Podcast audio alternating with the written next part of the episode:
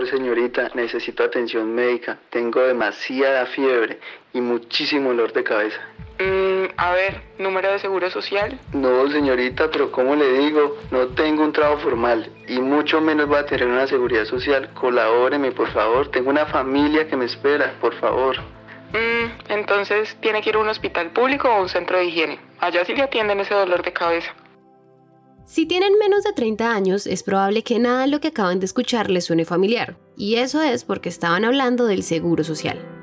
Ese era el nombre que tenía el sistema de salud en Colombia hasta 1991, al que solo podían acceder las personas que tenían trabajo y obvio podían pagar. Pero además, el Instituto de Seguro Social era una entidad pública que también tuvo muchos problemas manejando la plata de la salud. Entonces, para mejorar el acceso y evitar que la plata se perdiera, en 1993 se aprobó la famosa Ley 100. Desde ese momento hasta hoy hemos tenido acceso a la salud con un sistema mixto, donde las grandes protagonistas son las EPS. Sin embargo, acá hay más cosas a las que tenemos que ponerle la lupa para entender muy bien cómo funciona la salud en Colombia y cómo nos afecta al bolsillo.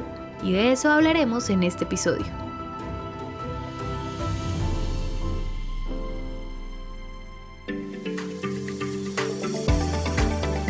Economía de a pie, un podcast de Bancolombia.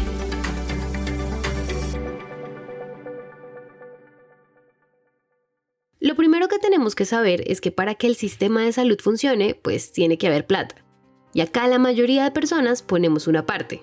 Decimos la mayoría porque hay muchas personas que en Colombia no pueden hacer estos aportes por sus condiciones económicas. Para que se hagan una idea, la bolsa de la salud se llena con aportes de varios lados lo que pagamos todos los meses en seguridad social, lo que se paga por SOAT, sí, el seguro de tránsito, la prepagada y unos impuestos especiales como... Los impuestos de la lotería, el, licor, los cigarrillos. Esos bienes, digamos, tienen unos impuestos que van para salud o educación. El problema es que a veces esos recursos no alcanzan para cubrir todo y el estado del presupuesto general de una bolsa que sí puede disponer para diferentes lugares, pues digamos, completa. Con esto que dice Camilo Miranda, analista macroeconómico en Bancolombia, pasa algo. Y es que cuando la bolsa de recursos de la salud está completa, el gobierno se la da a alguien más para que la administre. Ese alguien se llama ADRES, que es el nombre cortico para la administradora de los recursos del Sistema General de Seguridad Social en Salud.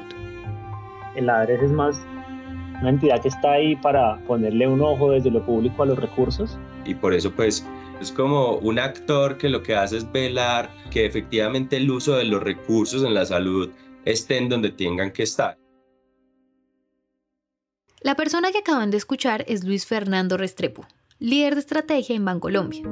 Entonces, si ponemos lo que él acabó de decir en términos más sencillos, la ADRES es la entidad que elegirá el dinero a la CPS para que puedan funcionar, y además para que le puedan pagar a clínicas y hospitales, también conocidos como IPS, que son las que al final nos atienden.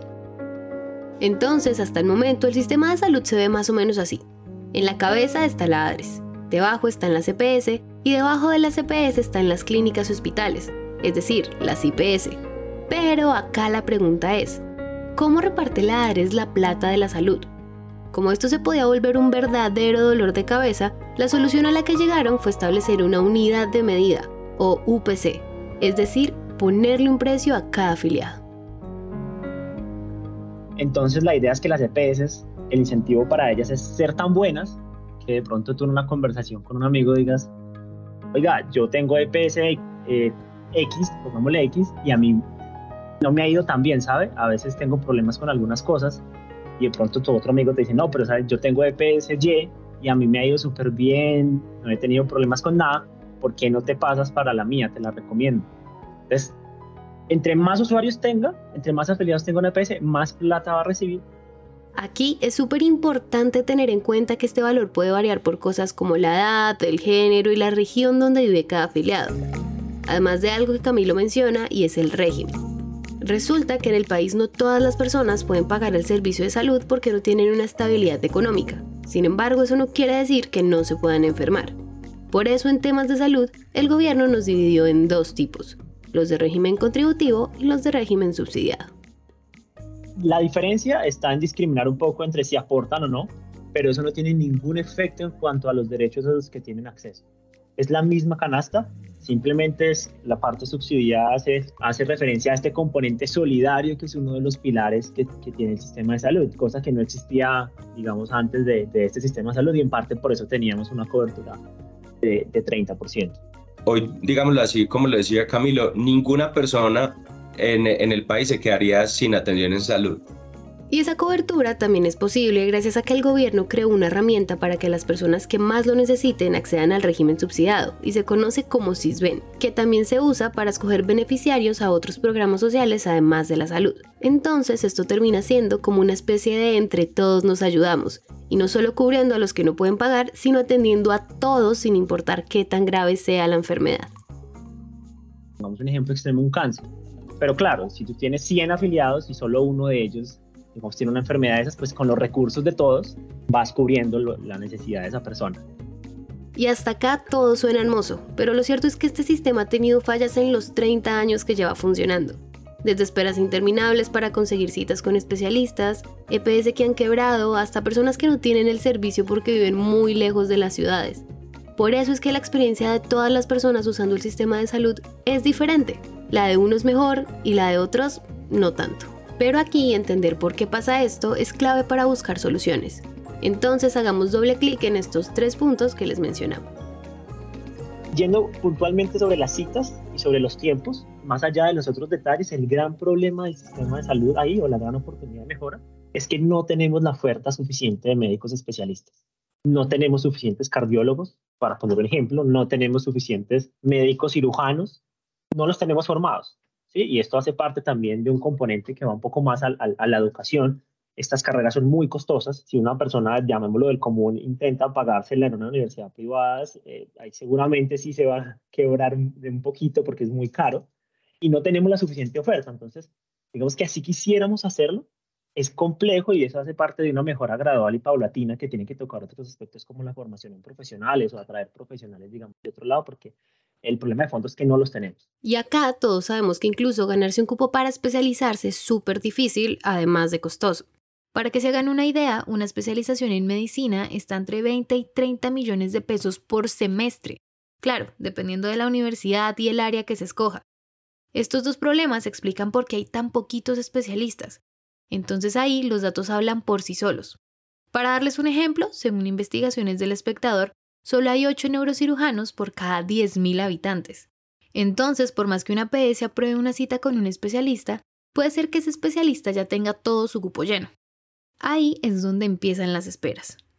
Ahora pasemos al siguiente problema. ¿Qué pasa con las EPS que uno ha visto que han venido quebrando? Más allá de los malos manejos, que eso no lo vamos a tocar aquí, en este concepto de UPC, la UPC cubre ciertas cosas. Hay ciertas cosas que están dentro de, ese, dentro de esa, llamémoslo, anualidad que el, que el gobierno gira por cada uno de nosotros. Y sucede es que a veces hay gastos que están por fuera de, de, de esta UPC.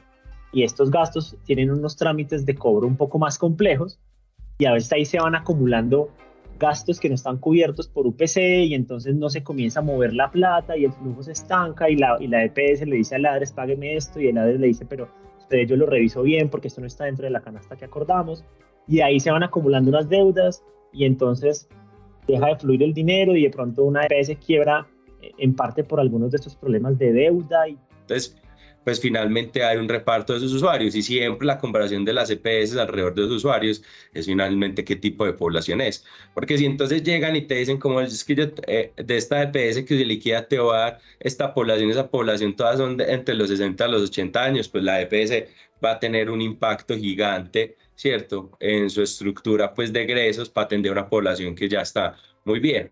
Pero claro, entonces como decía Luis, cuando quiebran, entonces son 300 mil pacientes o 300 mil personas que ya no están aseguradas y que tienen que ir a otra EPS. Y es un choque muy fuerte para cualquier EPS, por más capacidades que tenga, recibir así, digamos, de sopetón, así tenga un par de semanitas o meses de transición, 300 mil usuarios nuevos, porque tienes que gestionar de nuevo el riesgo de 300 mil personas, tanto financiero como de salud. Entonces ahí comienzan a, también tener algunos problemas, eh, digamos, naturales ante este contexto pero digamos que para resaltar una bondad de nuevo, y es que no, esos pacientes que salen de una EPS que quebró por los motivos que queramos mencionar, no quedan en el aire, van a otra parte. Y en este momento hay 16 EPS en proceso de liquidación en todo el país. 16 de las 32 que tenemos en todo el país. El otro gran problema al que nos falta hacerle doble clic es al del acceso. Acá tenemos que mencionar que si bien en el país el 99,6% de las personas están afiliados al sistema, no todos tienen acceso al servicio. Y la razón es que... En departamentos poco poblados, en lugares poco densos, no alcanzan los recursos para prestar el servicio. Entonces la EPS dice, yo no, yo no voy a tal lugar porque en esa población viven 5.000 personas y así yo las tenga todas, los recursos que me van a girar no me alcanzan para contratar una IPS o un hospital y que el hospital me, decida funcionar allí o para prestar los servicios en esas zonas, entonces digamos que es el Estado que presta el servicio porque no existe la suficiente masa poblacional para que las EPS entren allí, porque perderían dinero, perderían dinero. Eh, y el Estado pues cubre estas, estas necesidades con las dificultades del caso y con los costos elevados del caso. Además, el 90% de las clínicas, laboratorios y hospitales están en las ciudades, lo que se traduce en otra barrera para que estas personas de las que habla Camilo tengan acceso al médico. Con todo esto sobre la mesa, empieza a cobrar sentido la necesidad de hacer algo para que la salud en Colombia realmente tenga la calidad y el acceso para todos. Entonces ahí es donde empieza el run run de las reformas. Y por supuesto, les vamos a contar de qué se trata la reforma que presentó el gobierno para actualizar el sistema en Colombia. Pero de esto les hablaremos en el siguiente episodio. Este episodio fue escrito por Ana María Ochoa y editado por Araceli López, musicalizado por Juan Diego Bernal y Santiago Bernal y narrado por mí, Valentina Barbosa. No olvides escribirnos a través de nuestras redes sociales de Bancolombia. Encuéntranos en Instagram, Facebook, Twitter, TikTok y LinkedIn como arroba Bancolombia y arroba Bancolombia Oficial. Muchas gracias por escuchar.